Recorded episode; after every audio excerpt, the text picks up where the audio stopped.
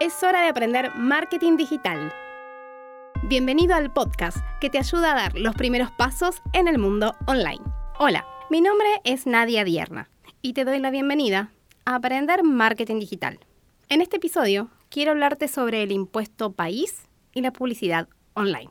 Si vivís en Argentina, sabrás que el 23 de diciembre del 2019 entró en vigencia un nuevo impuesto denominado Ley de Solidaridad y Reactivación Productiva, o también conocido como Ley País. Este impuesto recarga con un 30% todas las compras realizadas en el exterior y todas las compras en moneda extranjera que realices. En este episodio quiero contarte cómo este impuesto puede impactar sobre tus inversiones publicitarias y cómo evitar gastar de más. Dada la gran cantidad de usuarios que tienen en nuestro país servicios como Spotify y Netflix, se comenzó a evaluar, una vez sancionada la ley, una reducción en el valor de la tasa que se aplica a los servicios digitales que son alcanzados por el impuesto país. Porque, aunque se paguen en pesos a través de la tarjeta de crédito, la facturación se realiza en el exterior y está dolarizada.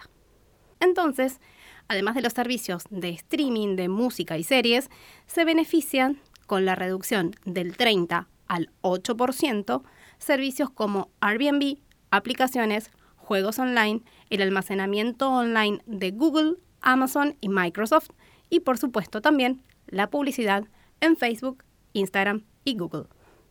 Esta rebaja impositiva fue realizada para evitar una doble tributación ya que los servicios digitales desde el año 2018 ya son alcanzados por el 21% del IVA.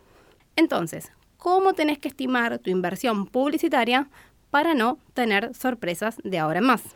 Lo primero que necesitas saber es en qué moneda está configurada tu cuenta publicitaria de Facebook. Para eso tenés que ingresar en tu cuenta publicitaria y dirigirte a la sección Configuración. Allí vas a ver la zona horaria y la divisa en la que está creada tu cuenta. Esto es importante para que entiendas realmente si configuras una campaña con un importe de 20 diarios, si son dólares o pesos. En algunas cuentas publicitarias aparece la leyenda en azul debajo de la divisa, cambiar divisa, por lo que si la encontraste en dólares podrías cambiarla a pesos. Pero es importante que sepas que esta opción no está disponible en todas las cuentas publicitarias. Ahora ya sabes en qué moneda estás invirtiendo. Y esto te garantizo que no es menor. Me he encontrado con muchísimos casos que no sabían esto y tuvieron grandes deudas con Facebook y algunos hasta han quedado inhabilitados para volver a hacer publicidad porque no podían afrontar el gasto que generaron. Entonces, una vez que tengas en claro tu moneda, vas a definir cuánto vas a invertir, por semana o por mes. Esto es importante para no encontrarte con sorpresas en tu tarjeta de crédito a fin de mes y para llevar bien tu negocio adelante. Conociendo estos dos puntos, ya puedes hacer el cálculo de cuánto vas a terminar pagando en tu resumen de tarjeta. Hagamos un ejemplo para entenderlo bien. Supongamos que querés invertir mil pesos argentinos en un mes. ¿Cuánto vas a terminar pagando?